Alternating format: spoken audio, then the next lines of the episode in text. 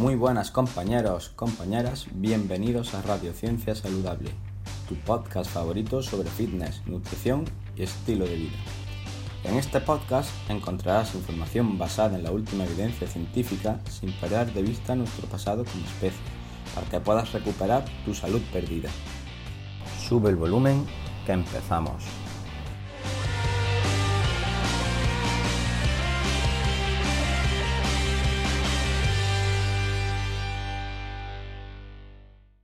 Muy buenas a todos y bienvenidos a otro episodio de Radiociencia Saludable. Hoy traeremos uno de los mayores mitos que existen en nutrición, el miedo a comer grasa pensando que esta nos hará aumentar de peso. Hablaremos también de cuáles son las mejores y peores. El nombre de la entrada es Grasa, comer o no comer, mitos y recomendaciones. Un artículo escrito por mí, Daniel Párraga, y leído por Ayla Fernández. ¡Allá vamos!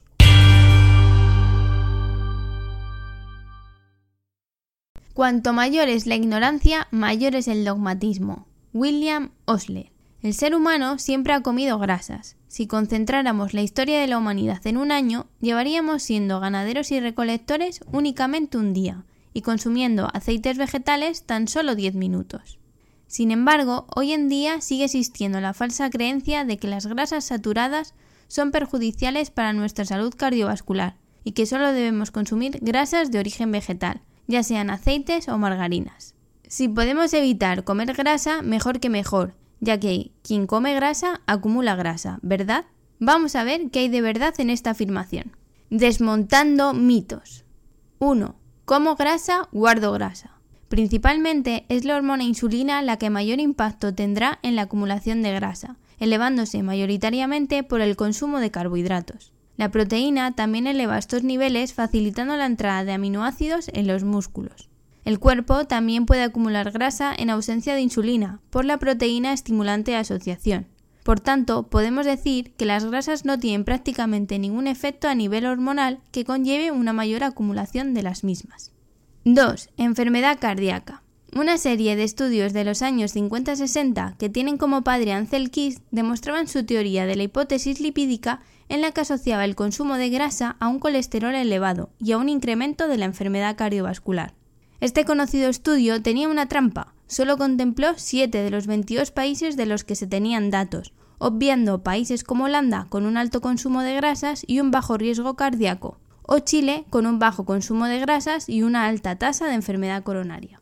El mismo Ansel aceptó el engaño, diciendo en 1997 que no hay ninguna conexión entre el colesterol que ingerimos en la dieta y el colesterol en la sangre, salvo que seas un conejo. Pero el daño ya estaba hecho. Varios estudios que hemos referenciado en el blog confirman la falsedad de esta hipótesis. 3. Muchas calorías. Es cierto que la grasa tiene 9 kilocalorías por gramo y los carbohidratos y la proteína solo 8 kilocalorías por gramo. Sin embargo, el poder saciante de la grasa hará a la larga que comas muchas menos calorías totales, este efecto se magnifica si consumes proteína junto a la grasa. Si quieres perder grasa, centra tus esfuerzos en comer comida real y con una elevada densidad nutricional. Tipos y recomendaciones. Una forma de clasificar las grasas es según la estructura de su cuerpo carbonatado. Los dobles enlaces son débiles a las altas temperaturas y propensos a producir radicales libres cuando se rompen. Estas especies oxidantes no son nada buenas para tu salud.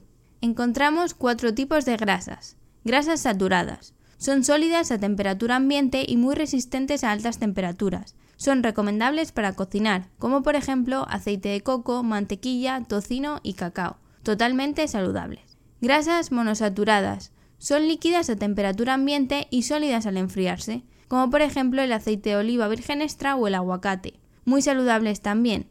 Se pueden usar para cocinar, aunque se debe priorizar su consumo en crudo.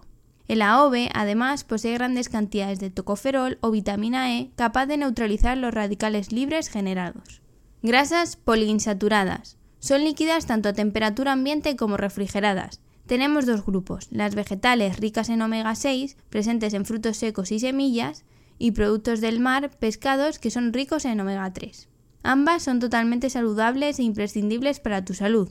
El cuerpo del pescado además lo protegerá de las altas temperaturas de la cocción. El problema de este grupo son los ultraprocesados, aceites vegetales obtenidos mediante complejos procesos industriales. Tras triturar y someter a altas presiones las semillas, el aceite se extrae con disolventes orgánicos, normalmente hexano, y hay que eliminarlo después. Pierden muchas de sus propiedades siendo perniciosos para tu salud. Grasas trans. Son aceites vegetales refinados que mediante un complejo proceso de hidrogenación se han convertido en sólidas. Mediante reacciones químicas transforman los dobles enlaces en simples. Un claro ejemplo es la margarina. Cuando veas en la etiqueta grasas vegetales parcialmente hidrogenadas, huye. Afortunadamente, la FDA, Food and Drugs Administration, va a prohibir en unos años la venta de este tipo de grasas en Estados Unidos. No opina lo mismo la FESNAT, Federación Española de Sociedades de Nutrición, Alimentación y Dietética, en su reciente consenso sobre grasas y aceites financiado por Unilever, principal productor mundial de margarina. Conclusiones. Come grasas saturadas sin miedo, sin olvidarte de combinarlas con proteínas y carbohidratos de calidad. Tu corazón se verá beneficiado. En la diversidad está la virtud. Evita las grasas procesadas como aceites vegetales y huye de las ultraprocesadas como la margarina. Todas las demás están permitidas. Cocina a altas temperaturas con grasas saturadas. El aceite de oliva virgen extra también puede usarse sin ningún problema. Si deseas perder grasa, come grasa y proteína. Su efecto saciante te ayudará. Intenta disminuir el carbohidrato y prioriza el procedente de comida real como frutas y tubérculos. Nunca limites la verdura e incluye algún entrenamiento HIT en tu rutina para maximizar efectos. Eso es todo por hoy.